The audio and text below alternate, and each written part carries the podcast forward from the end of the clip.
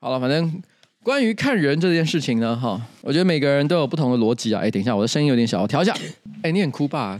你知道前几天那个雷光下，你居然会看雷光下的东西？因为雷光下是我那个年代的。哦，对对对对，但他唱歌很好听，他唱歌很好听。对，那反正他就发一篇文说他去央广录音，然后哇靠，去央广录音也很像我那个年代的事情。这个年代是哪个年轻人会在意央广做什么事？哦，你有在听央广吗？没有在听。你这辈子听过央广吗？没有，我都听港都。九八三，反正他就说，他进去那个录音室，他发现有一个很有趣的装置，就是有一个机器上面有一个红色的按钮，然后那个按钮的下面写咳嗽钮，就是如果有来宾聊天聊到一半喉咙很痒要咳嗽的时候，主持人就会按下这一个钮，然后让来宾可以尽情的咳嗽。其实它就是一个紧急停止钮吧，呃，没什么太大的概念，但是它特别叫做咳嗽钮。咳嗽，好，我知道了。譬如说，他问他说：“你在这个演艺圈当中有遇过那种很爱约炮的人吗？”说有啊，嗯、就是那个啊，赶快按。大概是这样啦。对每次录音前一个小时，我不是都会跟写手开会嘛？我今天就在就在聊啊。我最近意外的发现，有一个很爱约炮的歌手，他也是男子人。他写了一篇文章，跟男子有关的，就是男子的童年回忆。我说，哎、嗯，原来那个约炮歌手是男子人这样。但我讲着讲着，越讲越觉得，嗯，怎么突然间有点怪怪？然后我就说，等一下，让我查一下。然后我才发现啊，不对，我记错人了。好呀，其实是吴康仁啊，吴康仁是男子人。对，但但是吴康仁并不是约炮歌手。他们一瞬间就说：“天哪，你造谣！”你要被抓去关。因为我忘记，我可能同一时间读了两则新闻，我把两两个人的名字可能混在一起。嗯，那为了弥补你讲假消息，你要把到底谁是约炮的那个人讲出来。来，紧急咳嗽钮。吴康仁是一个斯文帅哥，他帅帅检察官。你知道昨天我们在跟佳佳聊模仿犯？好，下一页。这个我可以讲吗？这真的不方便了，不方便，不方便，破坏人家生意不好。好了，我们直接开始录了哦。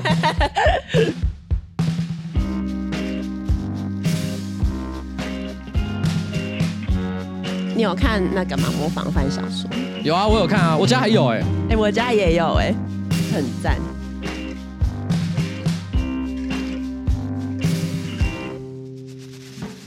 哎、大家好，我是上班不要看的瓜吉哈，A K A 台北市市民邱威杰。哎、呦，我我我本来说不要再讲了，我就自己不小心就讲出来。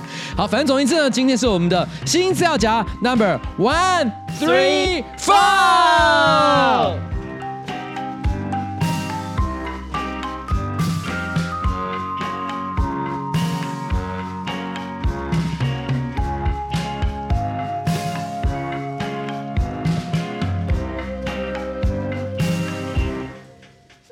刚刚我们前面在聊这个模仿犯的部分，那我们两个人家里面都有这个小说，没错，我记得是上下两集啊，很厚，相当精彩的一本小说，没错，宫部美幸所写。宫部美幸其实我忘了这是不是他第一本小说，但是应该是使得他广为世界所知的小说，成名作，成名作了。就是在那之后，大家突然间，因为我记得大概就是可能十几二十年，很久了，我可能刚出社会之类的，就是突然之间很多人都在讲说，哎，你有看过模仿犯吗？啊，那时候有一种洛阳纸贵感，嗯，每个人都想说，哎，我们一定要去这个朝圣一下。但当时并没有任何拍剧的计划啊！没想到隔了二十年，居然有人把它翻出来，而且翻出来的还不是日本人，是台湾人哎！因为那个其实要拍，我觉得有难度。它的剧情算蛮丰富的，没错。所以台剧，因为我比较少接触，我我目前没有看很多。所以我无法评价了。好，就这样。好的，有一些听众给了我们上周的内容一些回馈，比如说呢，有一个听众他就是说，我是上次投稿朱砂痣的那一个人，很开心我的故事被分享出来。听的时候呢，回头翻之前投稿的讯息，发现我自己呢在投稿的时候居然打错字，其实是上完班，但我不小心打成上晚班了。听到瓜老板帮我分析了一下，白月光朱砂痣分别代表初恋以及挚爱的意思。瓜老板当下呢说，这个分别代表的意思呢很冲突，但是呢，我这时候才发现，我是我先生的初恋呢，突然明白。那一天，先生想默默表达我同时是他的初恋以及挚爱吗？那这样听不懂的我是混蛋吗？顺带一提，那一天听了混蛋 EP 四，彩铃在我的故事之后呢，分享了一则两个处在科技业的夫妻，因为生活压力太大，没有办法爱爱的故事。我想要对他们说，其实我也在科技业上班，工作压力好大，而且真的好累哦。但是呢，周五的晚上呢，直到隔天是周末，一看到先生躺在床上划手机的我呢，就是会疯狂排卵，想跟他爱爱到天荒地老。要相信你们的爱会胜过压力的，加油，我们一起努力好吗？哦，很。谢谢他的这个正面回馈了哈。因为压力而不能做爱这件事情呢，其实是时有所闻，也是蛮正常的一个人类反应。但是你是想做的时候哈，不管压力再大，还是有可能会做。那有的时候这个东西是。我觉得是一种心情上的转换，因为究竟呢，做爱这件事情是增加压力的来源，还是说它是一个释放压力的这个解决方案？嗯，我觉得在每个家庭、每个人相处的关系当中，其实状况是有点不太一样的。嗯，那我希望大家努力的让这件事情变成是释放压力的手段。OK，然后呢，因为你上一周不是有推荐你的那个做爱歌曲吗？哎，对，有一个听众他就说最近听了我是混代码 EP 四的做爱音乐 You Are My Everything，请问完整的歌名是什么呢？因为我搜寻关键字只跑出太阳的后裔的音乐，我想要找完整版来听感。谢瓜老板，这是太阳的后裔有用过的歌吗？应该没有吧？没有，就是因为很多韩剧的配乐都叫什么 Everything You Are My Everything，那他可能就是。打了这个歌词，但只找到太阳的后。因为韩国人的英文很烂吗？他们他们只能够用有限的英文写出 everything 这个字，他们可能哦，大家都会哦，不能写太难的哦，不能写太难。好，我也听了混蛋一批四，然后做爱歌曲那一 part 呢，没有想到瓜吉最喜欢的做爱歌曲居然是 The Black Skirts 的 Everything，这首歌也是我的超级爱歌。现在呢，得知是瓜吉的做爱歌曲之后，害我都不能好好听这首歌了。这样的瓜吉完全是混蛋吧，请好好反省。你毁了人家的爱歌。哎、欸，可是你是其实也有关。观众跑来跟我讲说，因为知道这首歌是我最爱歌曲之后，那因为他可能对我是蛮多呃喜欢的感情。所以他会想对，所以他觉得这成为他可以一个性幻想的出发点。天哪！然后在同一时间，我有收到另外一个观众的来讯，我觉得非常有趣。他说他晚上做了一个春梦，梦见就是跟我上床，他还看见我的鸡鸡，他还形容他的他的大小形状，他也摸了一下，他觉得非常的写实。好，但是你是没想到他自己脱了上衣之后，我就说：“哎，你的奶头怎么这么黑？” 然后 然后马上就在那边一直解释，这是遗传的关系啊，怎么样怎么样的哈。然后解释的，他自己忍不住就跑到厕所里面去哭。然后这件事情就就没有做完，这样子，然后觉得很悲伤，梦醒，呃，梦醒了。那我在这边想要跟全天下的女性跟他说明一下。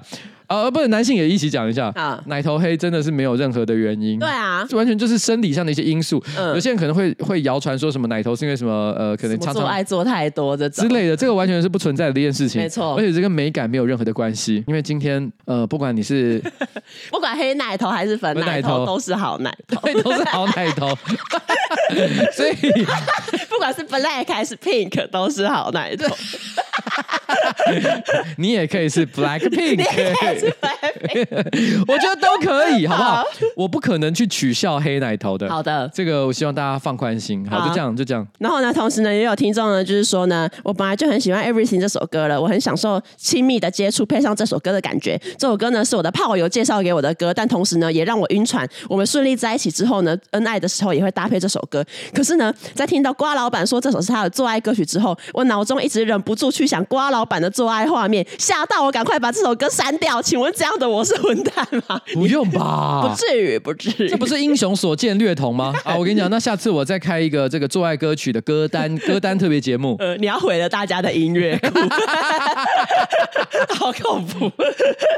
好，下一则留言呢是说，瓜姐你好，我是你多年的忠实粉丝。那听了你的混蛋 A P 四之后呢，里面有提到说小欧不敢在旁边有人的时候尿尿。其实呢，我也是一样的情形，而且呢，这个问题呢，在我学生时期呢，造成很大的困扰。这个症状呢，叫做膀胱害羞症。详情呢，我就不再赘述。希望你可以跟大家说一下，不要霸凌这样的同学。我们自己也不想要这样子。感谢瓜吉。这种症状我其实有听说过，那我不太确定小欧是不是这样的情况了。不过说真的，我们其实也不是真的真的想要欺负他。对，我们其实只是很喜欢开他这个玩笑。好的，那我们大家也是打打闹闹。他在我们我们我们尽管讲了，他还是一样在小隔间上厕所啊。嗯，然后我们也没有把他拽拽出来，也 不会在他上厕所的时候泼那个水下去。哎，是不会是不会做这样的事情。那我觉得大家也稍微注意一下啦。嗯、身边有像这样的朋友的时候，哈，给予一点宽容。好啦，就这样。嗯、好，那接下来呢，有没有听众呢是戴 Apple Watch 的呢？因为这里呢有一批很不错的手表保护壳跟表带，要不要来参考看看啊？等一下，我就是用 Apple Watch 呢。我跟你讲，Apple Watch 可以说是我我觉得是现代男性的救星。为什么是男性救星？因为我觉得女生不太需要考虑这个问题。好，我先讲一个很世俗、很肤浅的观点。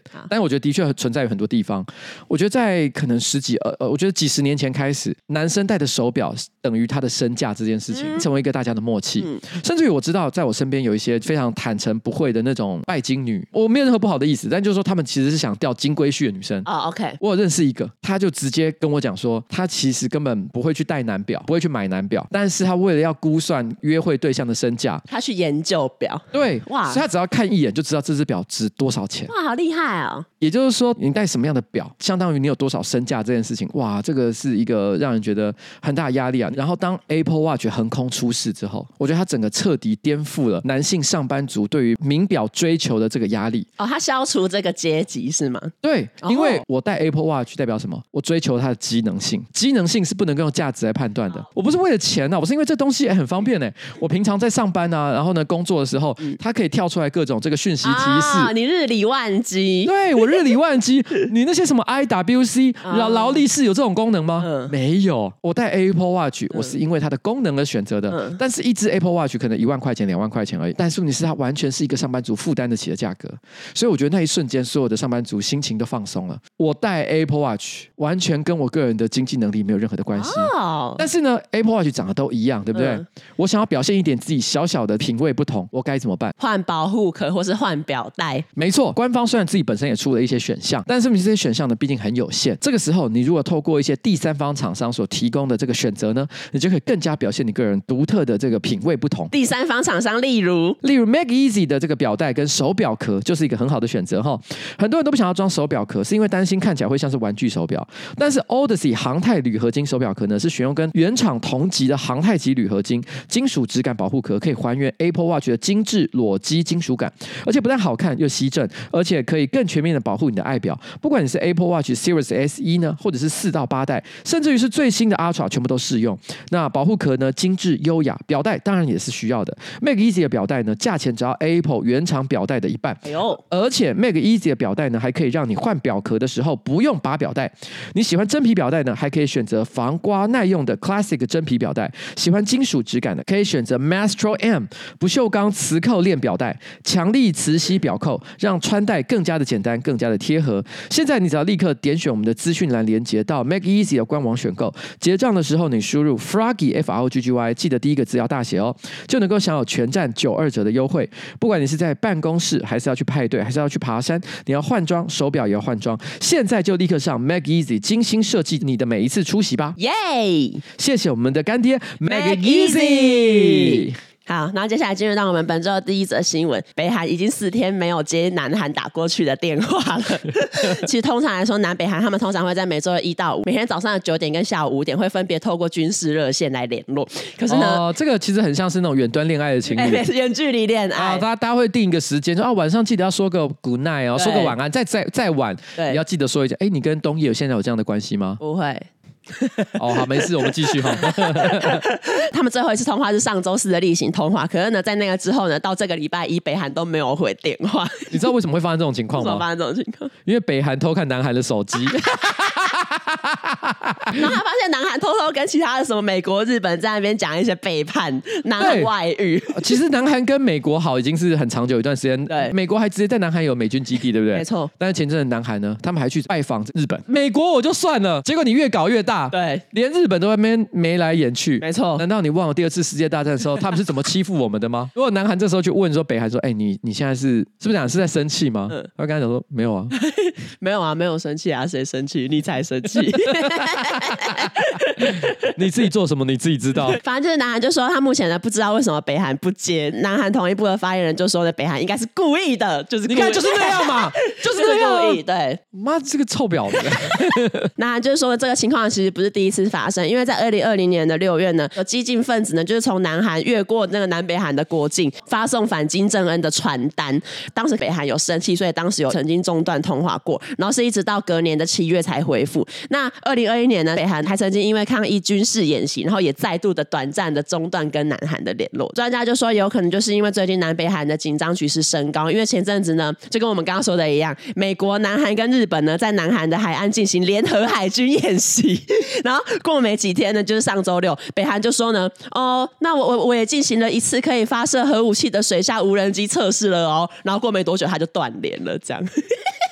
北韩是任性小妹妹，对，就在那边发脾气啊。对，然后有有话又不说，在那边不读不回，最难搞的那一种。好，希望南北韩可以早日恢复联络。然后现在的新闻呢，发生在美国的佛罗里达州，有一位女性的国中老师呢，被指控涉嫌在班级里面组织斗争俱乐部。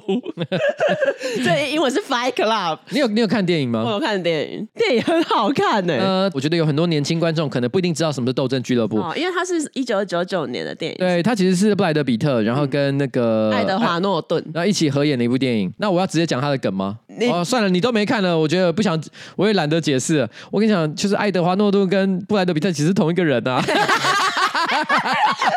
就直接爆最大的雷。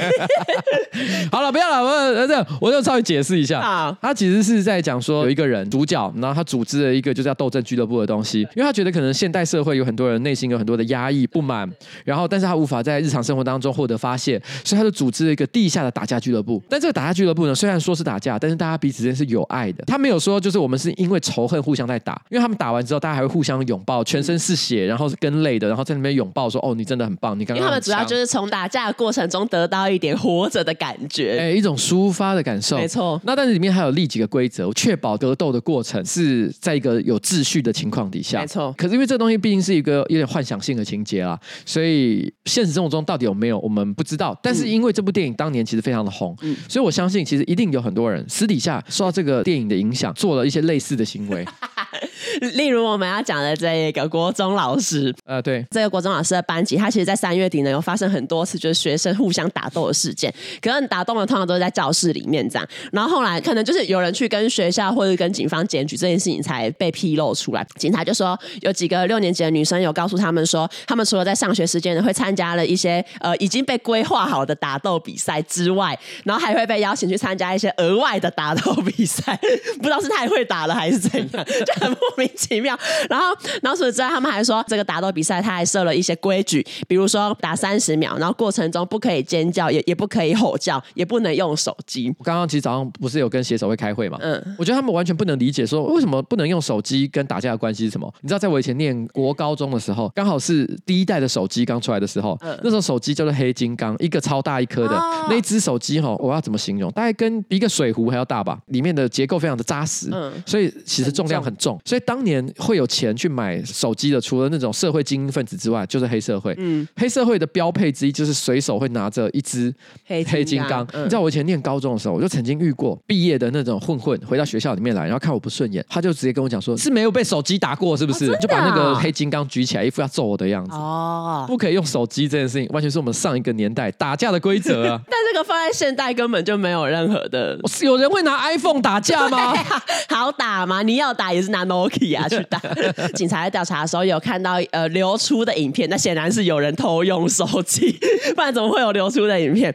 然后在影片里面呢，警察就有看到说，学生在打斗的当下，老师呢就坐在班级里面的办公桌那边，他就静静的看着学生打架，然后也没有要去制止，他还时不时的出言提醒说：“哦，不要尖叫啊，然后也不要拉头发啊，你也不能什么都不做。”他就要求他们在三十秒之内一定要出手，对，一定要打架，而且他还有提到说不可以拉头发。我觉得不能拉头发这件事情蛮有趣的。呃，我先讲这是刻板印象啊，你说女生打架，女生打架的基本款，因为其实这是一个需要的力量不大，但是可以立即造成伤害的一种做法。事实上呢，我觉得做这件事情可能呃就不是真的打架了，他可能就会觉得说这个规则不能是这样。但问题是，你看他为什么这个事情现在变成是一则新闻？因为他忘记了 Fight Club 的一个最基本的规则。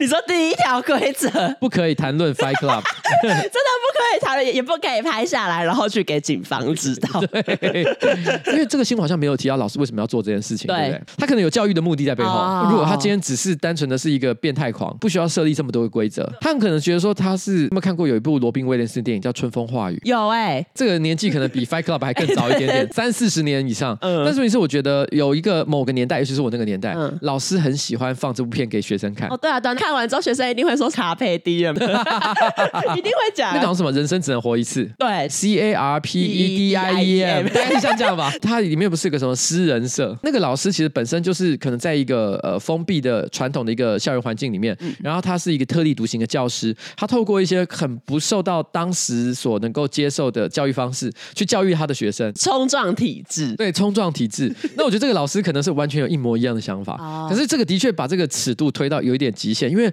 我们真的会想要自己的小孩在学校里面跟别人打架吗？那会不会老师在被受审问的时候，他会说：“哈，那个不是我啊，那个是我的另外一个人，那是布莱德比特，他是布莱德比特。”哎，你。不是说好不要爆雷？你刚刚不是已经爆了？反正这已经很久的电影爆雷没关系吧？应该是没关系啦。其实国外真的很爱模仿斗争俱乐部的桥段，像二零一五年牛泽西有一间托儿所，就他们甚至不放过托儿所的小孩。有两个员工在 Snapchat 上面呃分享一段影片，然后内容呢就是小孩之间在打架，然后呃打架的小孩呢，他们年年纪是多小呢？他们其实是四到六岁之间，所以那个影片里面你可以看到有十几个四到六岁的小孩在那边互相推挤。打架，那个托儿所两名员工就是还在影片里面提到说，哦，我们这个活动叫做 Fight Club，就是斗阵俱乐部，然后还时不时引用一些就是斗阵俱乐部，不管是书还是电影里面的台词。假设今天在 YouTube 上面有两个影片，一个叫做宝宝斗阵俱乐部，嗯，另外叫宝宝爬行大赛，嗯，你会选择看哪一个？斗阵俱乐部，一定是看宝宝斗争，啊，这是流量密码，好强哦！除了这个之外呢，在二零二零年，纽约也有一个没有执照的两百人斗争俱乐部，我觉得这比较接近电影。的概念，欸、对，这你看，真的就有人在模仿了吗？他们在二零二零年被解散，然后原因是因为参赛者在这一个俱乐部的活动上面喝酒、抽烟、打架，重点是还没有维持社交距离。哎、欸，你知道我看到这一段的时候，我觉得很好笑，就是因为他是在二零二零年，就是疫情爆发那个时期，对，所以你那时候前面讲到就是说什么打架、抽烟、喝酒，嗯、如果这出现在新闻标题里面，大家都有一种哦，哦，就无聊、哦、无聊这样啊，没有维持社交距离。Oh my god，这在当时是重罪。这重点是新闻还报了另外一个。东西就是在当时呢，这个组织呢，他们其实正在宣传一个他们年底要在奥兰多举办的活动，然后活动的内容呢是要推广不戴口罩。我误会了呢，因为你那时候写说活动内容是推广无罩，你说 no brand，对我一直本来想说，哎，推广不要胸罩，他们好忙哦，打架之外，他们还要推广不戴胸罩的活动，还要解放乳头，对，听起来好和平啊，听起来是一个很正面的主题，结果居然是不戴口罩，对，是不戴口罩，那是死罪。我跟你讲，二零二三年的现在这件事情是还好了，但是二零二零年推广无照哈，直接死刑。接下来的下一则新闻也是跟打架有关系，就是在比利时的首都布鲁塞尔呢。首先有四个人在人行道上面玩大富翁，我已经不知道为什么他们要在人行道上面玩大富翁。请问没有别的地方可以让他们玩游戏吗？而且这是在欧洲，就是嗯，你今天假设在美国的话，因为美国你会感觉比较多生活环境比较差，可能比较接近贫民窟那种地方，啊，比较混乱，可能很多人家比较小，活动空间也少。哦，他们就是以街道为家这样。对，因为其实你在美国的一些治安比较混乱的一些区域，你常会看到的那种情境是一些公寓会有很多人直接就拉一张椅子，然后坐在大门口。哦，对对对，对。其实这个事情呢，说起来在台湾算是蛮常见的啦。但那个不是因为什么治安不好，或者是、哦、对，这只是乡间土地大，大家喜欢在外面。对啊，大家喜欢坐在外面，然后泡茶跟大家聊天。对，跟那情况可能略有点不同。像之前美国有一部很有名的大麻电影，有一种类型片叫做大麻片。这种片里面充满了大麻的剧情之外，它的内容因为很电波，很适合就是。一边抽大麻一边看啊，大麻片里面有一个非常经典的，我不知道算不算是起点，很古老的一支片，就是叫什么 Friday Night 之类的。我觉得这部片可能很多人没有看过，但是一定看过它的一个画面。大家常会看到一个梗图，就是两个黑人坐在椅子上，然后呢发出了 damn，就是那种很惊讶的表情。嗯，就是来自那部片，他其实就是在讲两个黑人，嗯，平常无所事事，然后无业游民，他们会做唯一的事情就是坐在自己家的门口，然后拉两张椅子，然后坐在自己家门口，看着路过的各种黑人，有人在打架，有人在贩毒，然后有人在卖淫，他们就一边看着人家在做这些荒唐事，然后一边在那边抽大麻聊天。啊，所以这是大麻电影。对，大麻电影，在美国的情境里面，你会常看到有人在街道上做这些事情。嗯，可是以我们自己去欧洲玩，你会觉得欧洲比较少看到有人在街道上做这些事情。当然，也不是说没有可能比较贫困的区域，但是我觉得跟那种美美国那种比较混乱的情况来讲，好像还是有点差距。对对。所以就会看到四个人在人行道上玩大富翁，还是会觉得蛮困惑，就是这是什么什么情况？什么情况？会让人觉得他可能是故意的，也有可能他们也是呼麻之后，然后选择做了这件事情就对了，对，也有可能。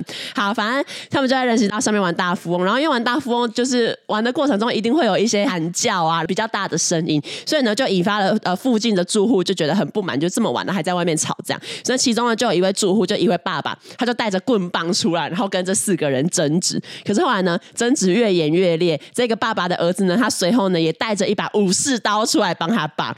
其实我在这边，我看到这边，我想说，谁没事家里会有武士刀？这是野蛮游戏，这是野蛮游戏。这杰克武士，这杰克武士。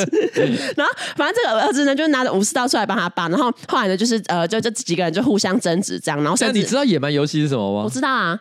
它是一部电影，我知道，嗯，哦、我我我以为蔡依林，不是蔡依林。Oh, OK OK，好，反正他们就互相争执，然后过程中有一些肢体冲突，带武士刀来的儿子跟其中一名玩家都有受伤。新闻就是最后一句说，在争执之后呢，游戏进行的街道上面留下了大片的血迹和散落一地的大富翁卡片。这是什么电影结尾？其 实有很多人都说啊，其实玩大富翁是一种考验友情的游戏，没错。但是没想到，你知道吗？其实这真的是不只是考验友情啊，还考验你生存的能力啊。这个这生存游戏，大富翁其实是一个已经设计大概几十年，可能甚至上百年的游戏吧。啊、可是毕竟是几十年前就设计好的游戏，所以我觉得很多的内容其实跟现在已经有巨大的不同。没错，对，譬如说你抽到什么机会跟命运，根本就是以前的讲法。没错，譬如说你进监狱，为什么没有保释这件事情呢？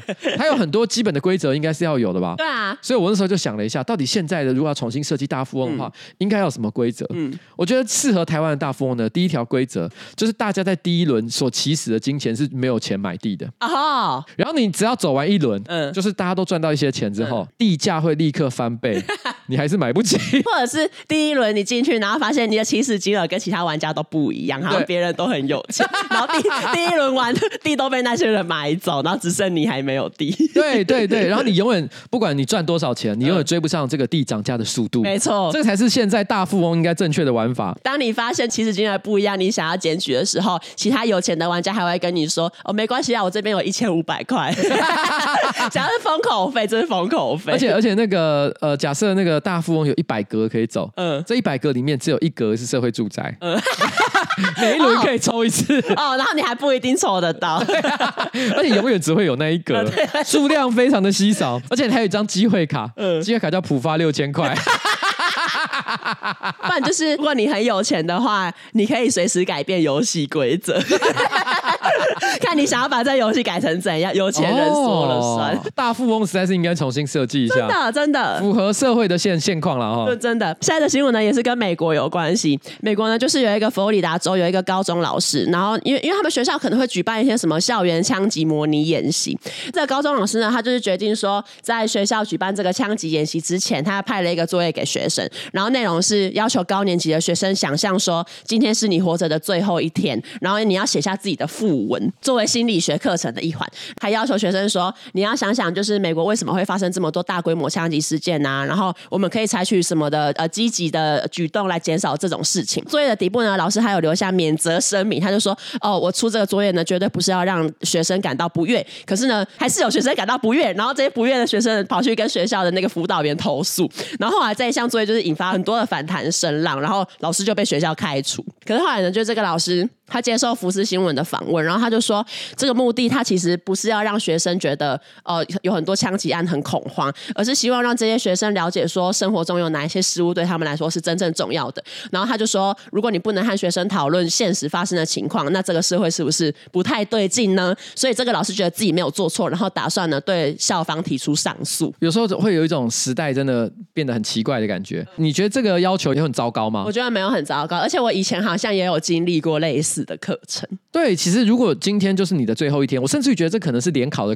作文题目啊，对啊，对对，其实我觉得这拿来做联考作文题目也没有什么不对，事实上它可以写的非常励志，真的，代表叫人要把握当下，然后思考生命的意义，这不是很好的一个生命教育吗？我们还有生命教育是要求小学生什么去养一头猪，然后最后把它杀掉一起来吃掉，我们连这种事情都有人在做了，嗯，虽然可能有人不太赞成，可是我们基本上都同意，就是说我们终究是要学习怎么样面对死亡这件事情，死亡不就是最自然的一件事情吗？但是居然会有很多呃家长觉得这件事情不好，那他希望他的小孩生活在是一个什么样的环境呢？对，你要知道这是在美国，他是基于很多大规模校园枪击案件才去做的一个算是一个生命教育课程，希望大家对生命是有珍惜的想法。你可能会因此进而珍惜别人的生命嘛？嗯，这不是一件很合理的事情。就居然他们觉得这个东西是有问题的。对，在美国这种环境底下，一个高中生至少经历过一两次枪击案件了吧？他的生长历程中有看过好几次新闻。没有，我本来要讲的是他已经亲身经历了。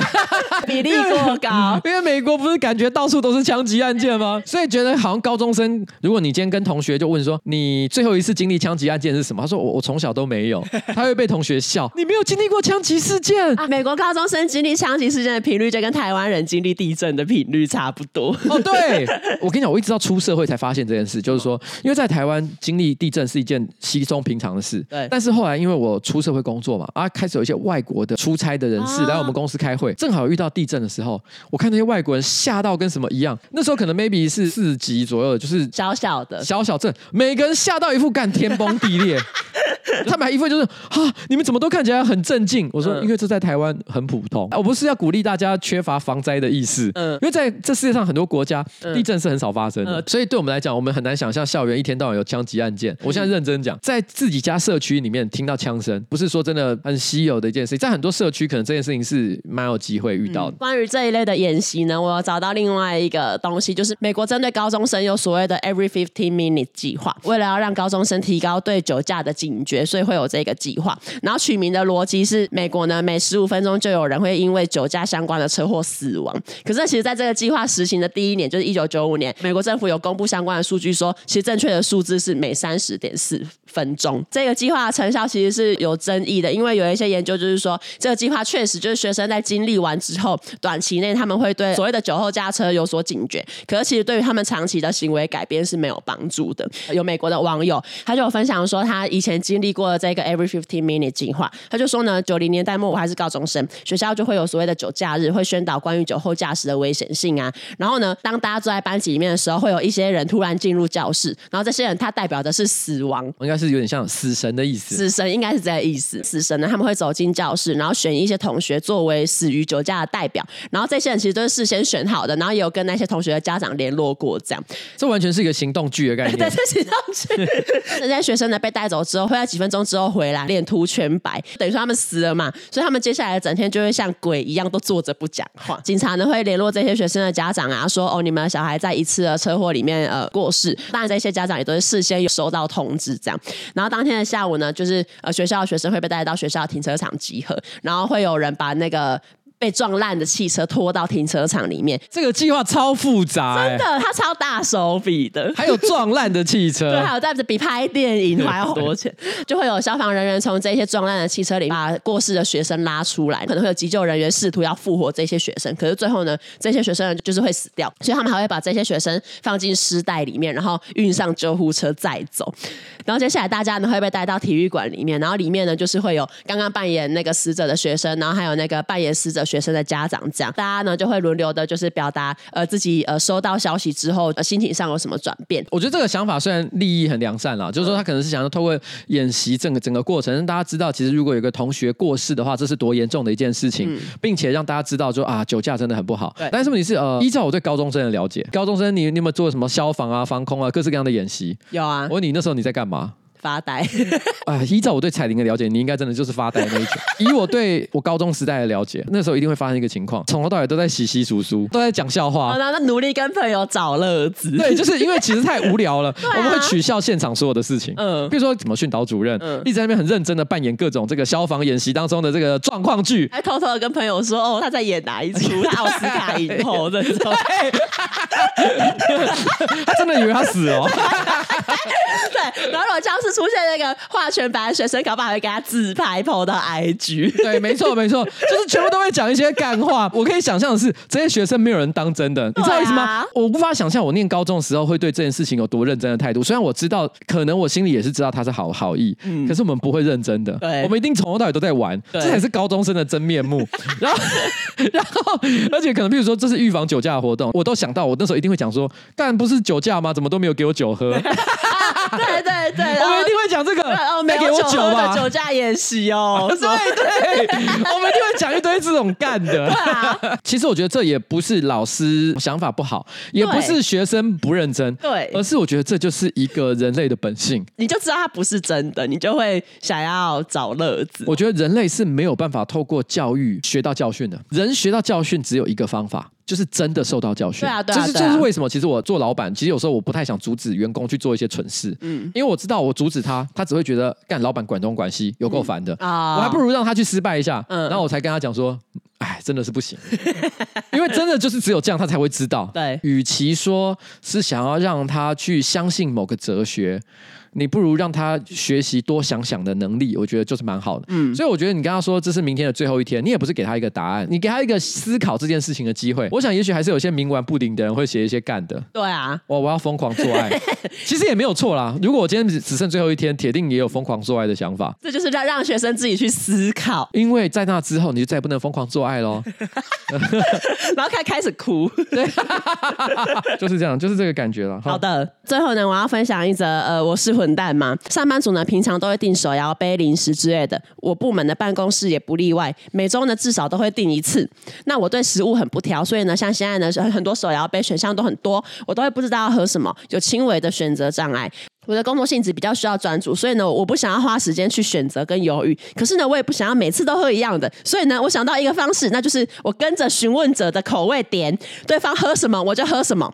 刚好呢，部门呢新进了一位女生，这几个月都是轮到她负责订饮料，我就说你喝什么我就喝什么啊，我想要知道你喜欢的口味。第一次呢，大家当然觉得哦是开玩笑，可是呢，因为我就是想要用这种方式来达到可以不停的换口味，又能不影响我专注上班，所以呢，我每次都这样回答。而在一群女人堆里面工作呢，展现男人的温柔是必要的人设行为，所以呢，我也很常请大家吃东西，也有几次呢，我送过新人一些可爱的小物。这样，我已经开始全身卷曲了，已已经觉得有一点不太妙，我已经觉得我已经开始觉得不安。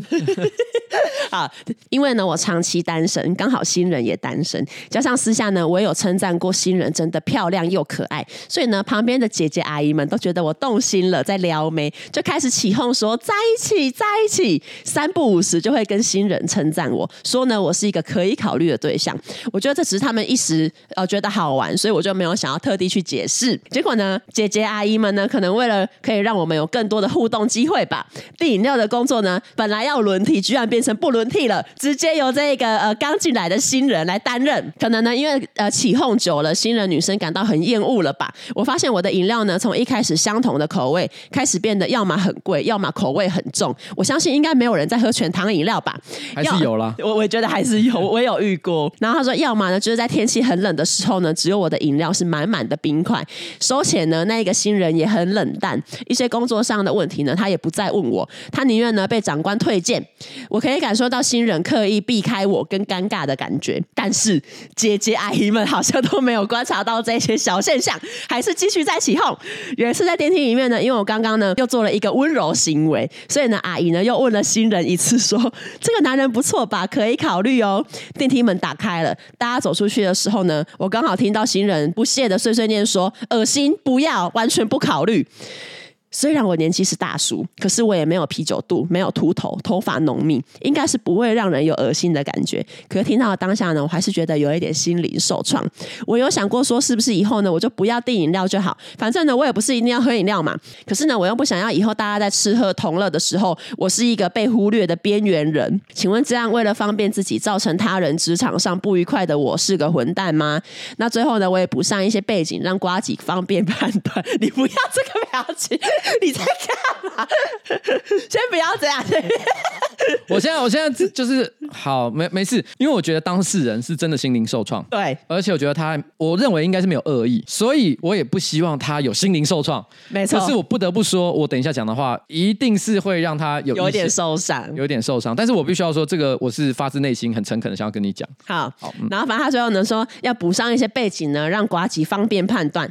我跟新人差一轮以上，那可能因为呢年龄差的这个高墙，虽然说我们在同一个办公室，然后呢再加上我们工作属性不同，所以呢其实我们平常呢是没有在互动的。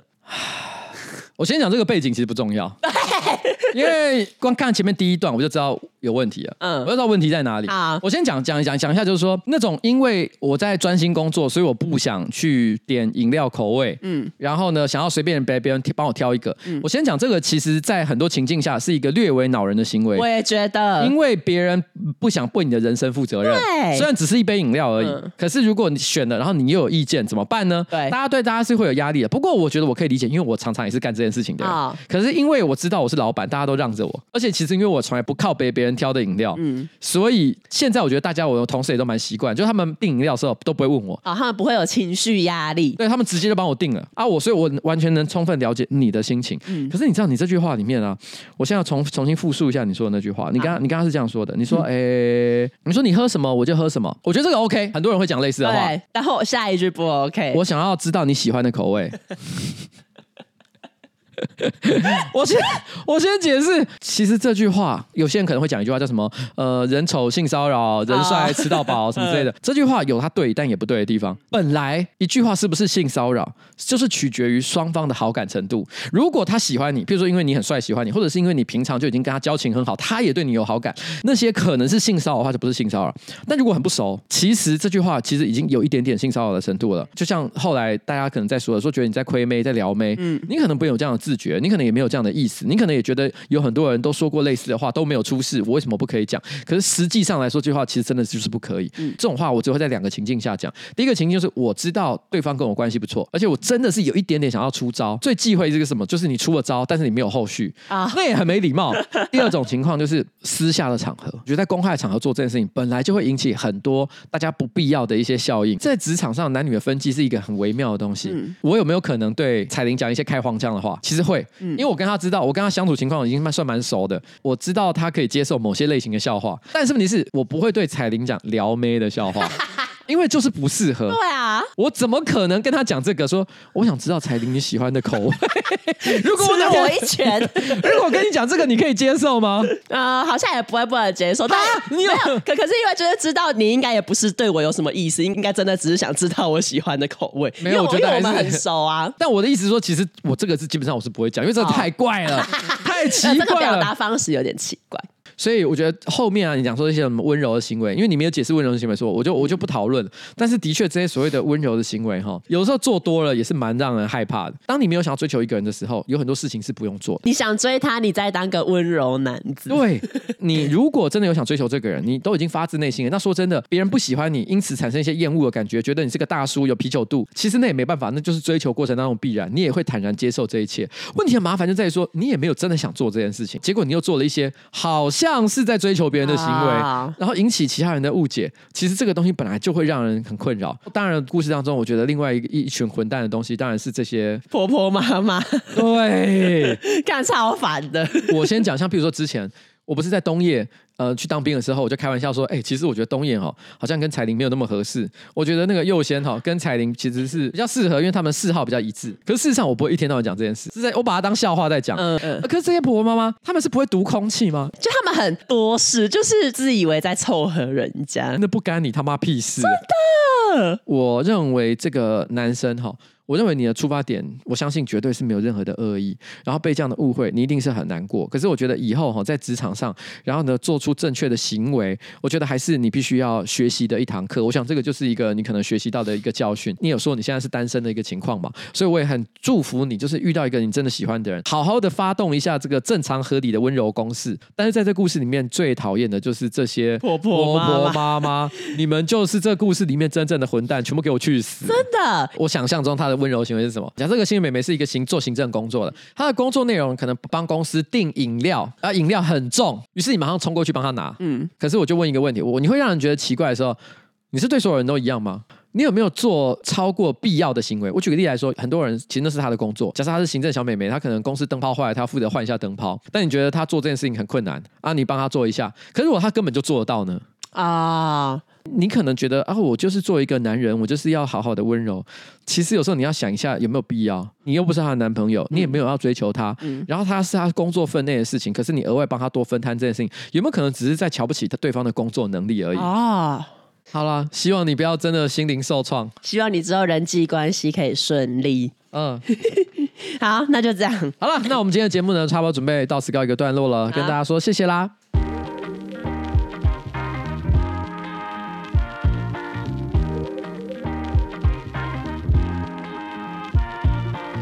哎，我跟你讲哈，保护你的 Apple Watch 哈，设计你的专属手表，你只要立刻点选我们那个资讯栏的连接到 Make Easy 官网去选购呢。结账的时候输入 Froggy F R O G G Y，哎，第一个字给我大写起来，好不好？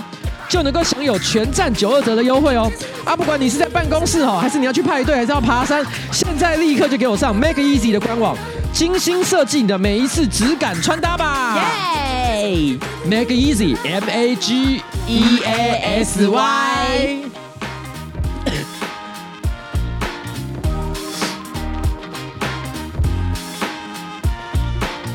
好了，拜拜。